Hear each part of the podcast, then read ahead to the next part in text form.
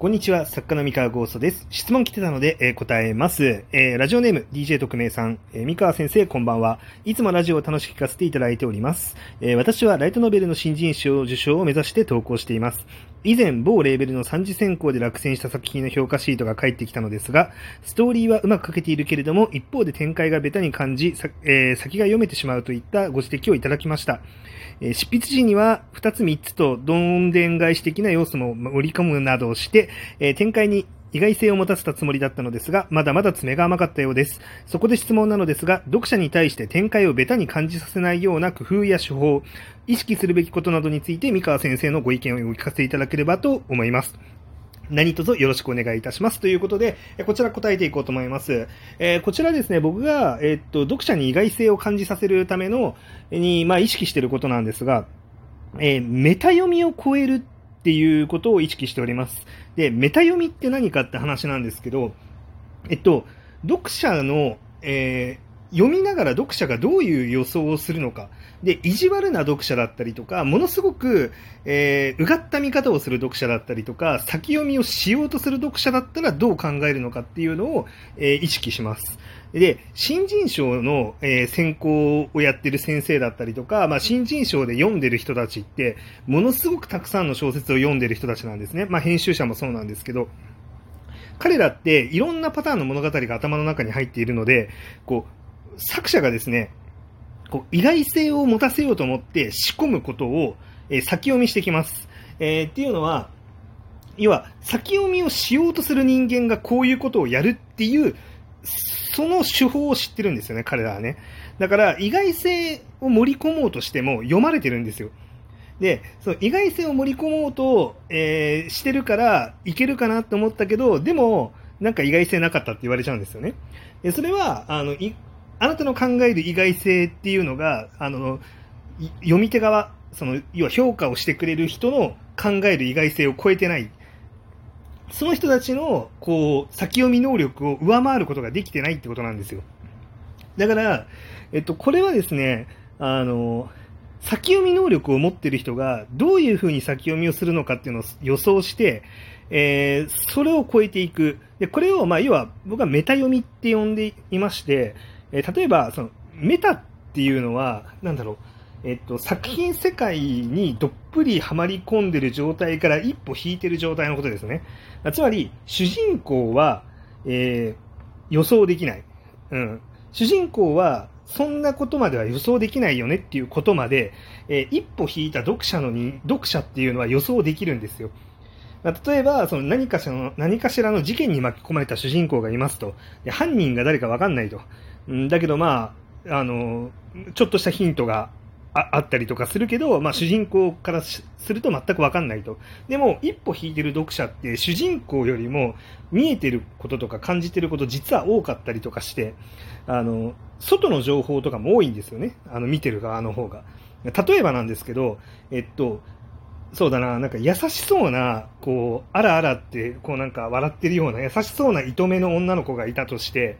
まあ女性かな？お姉さんがいたとして、そういう、その、落ち着いた感じのお姉さんって、なんか黒幕っぽいよね、みたいな、その、読者だけが持ってるメタ的な情報ってあるんですよね。なんかこう、主人公は全く思わないんですよ、そんなこと。あの、黒幕に配置されがちなやつってこういうやつだよね、みたいな、なんかそういうテンプレートあるじゃないですか。あの、有名なところで言ったら、じゃあ例えば、この、このキャラクター、あの、キャラクターボイス CV が、あの、石田明さんだからこいつ黒幕なんじゃないかみたいな、まあそういう、あの、主人公が思うはずがない予想っていうのを、あの、ユーザーは持つんですよ。読者はね。うん。だから、あの、こいつ怪しいなみたいな、主人公が思うはずのない。例えばその、主人公が心底信じきってる親友とかいるとするじゃないですか。あの、主人公が心底を、あの、もうお前のために人、命半分預けられるぜみたいな親友がいたとして、主人公はその親友を疑うわけがないんだけれども、もうメタ的に見てる読者はですね、その、そういうやつ一番黒幕っぽいわみたいなこと思うわけですよ。なぜなら、今まで見てきた物語とかで、その、一番近しい親友ポジションがラスボスになることってたまにあるんですよね。なので、こういう、こいつ絶対怪しいじゃんっていう風に、まあ感じるんですよ。で、なので、なんていうかその、こう、実は主人公の持ってる情報と読者の持ってる情報は違うんですよね。で、その、作者が頑張って意外性を持たせたつもりになっていても、読者の持ってるそのメタ情報っていうのを超えることができないと、あの、予想外の展開にはできないんですよ。多分それがこの DJ 特命さんはできてないんだと思うんですね。で、えー、なので、こう、おすすめなのはですね、あまあ、とにかくいろんな作品を読むのは必須なんですけれども、えっとね、こいつ怪しいだろうなっていうキャラクターを、あえて怪しくないんだよって隠してるふりをして、あの、置くんですよ。で、そうすると、その、ああ、怪しくなさそうに隠しておいてるけど、あ、でもこいつ、そうやって隠してるけど、こいつ犯人だわって勝手に予想するんですよね。メタ読みして。で、あの、だんだんそいつが怪しそうな情報を小出しにしていくんですよ。そうすると、あの、あ、あ、やっぱそうだよね、うんうんっていう感じで、自分が最初にそいつが怪しいって思った感覚を持ったまま読み進めるんですね。で、読み進めるので、だよね、だよねってなると。で、実際に、そのキャラクターも何かしら、その、まあ、なんだろうな、えー、っと、犯人だったり、犯人に近いところにいたりとか、最初の関門の、なんていうか、うーん、この、悪いやつではないけど、なんか例えば利用されてるとか何でもいいんだけど、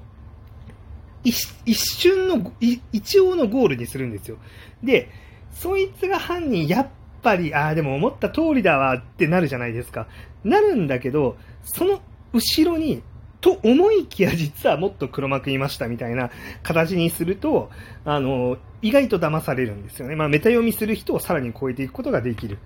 あの、こいつ怪しいなっていう感覚を、こう、逆手に取るっていう感じですね。うん。だからこれはね、なんかね、僕、そのデビューしたての頃にですね、あの、電撃文庫の先輩作家さんにですね、まあ、僕デビューした作品、ウィザードウォリア・ウィズ・マネーっていうバトルものなんですけど、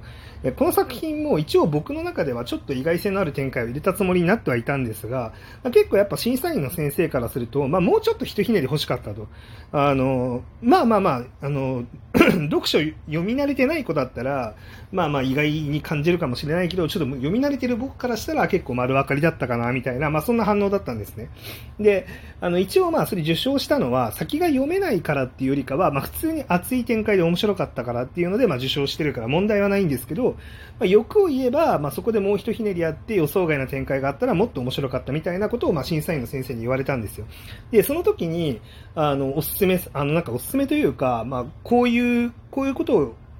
こういうことだよっていうのを結構説明されて、あの、記憶に残ってるのが、その、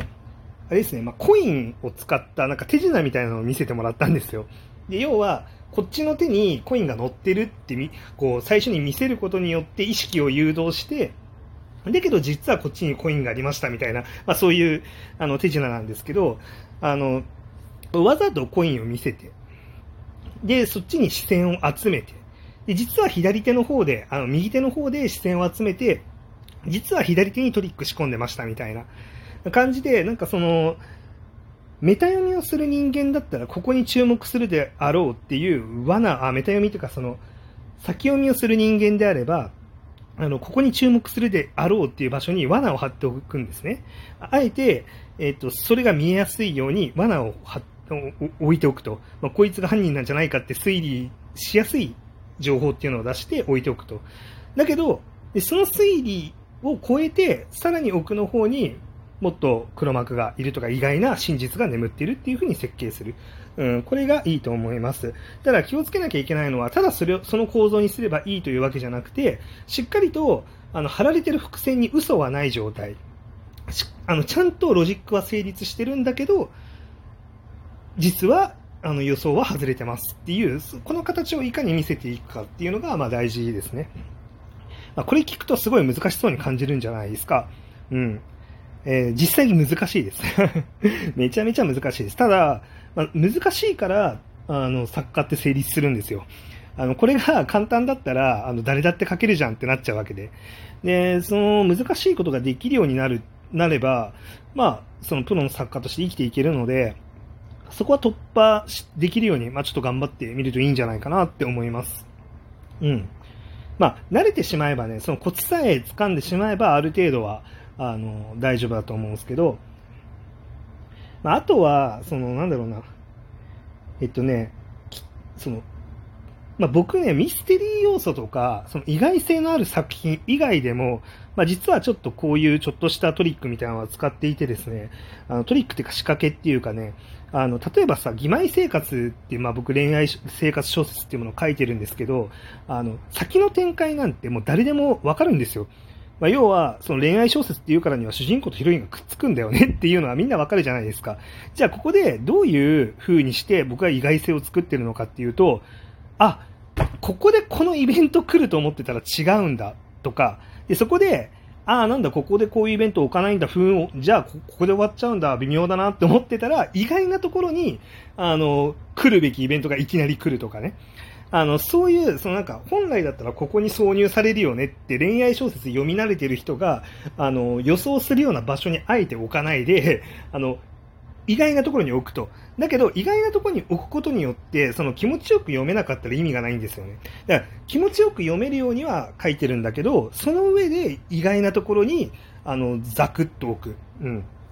っていう風にやっていたりとかして、まあ、これはミステリー以外のあの作品とかでも使えるテクニックかなって思ってるので、難しいですけど、まあ、頑張ってみる価値はあるんじゃないかなって思ってます。はい、というわけで、えー、今年一発目の放送ですが、えー、質問が来てたので答えました。以上です。まあ、他にもね、何か質問ありましたら、えっと、毎日放送はね、去年までで終わっちゃったんですけど、まあ、質問があったらこんな風に回答してますので、よろしかったらお便りとか質問箱、メッセージください。以上です。それでは。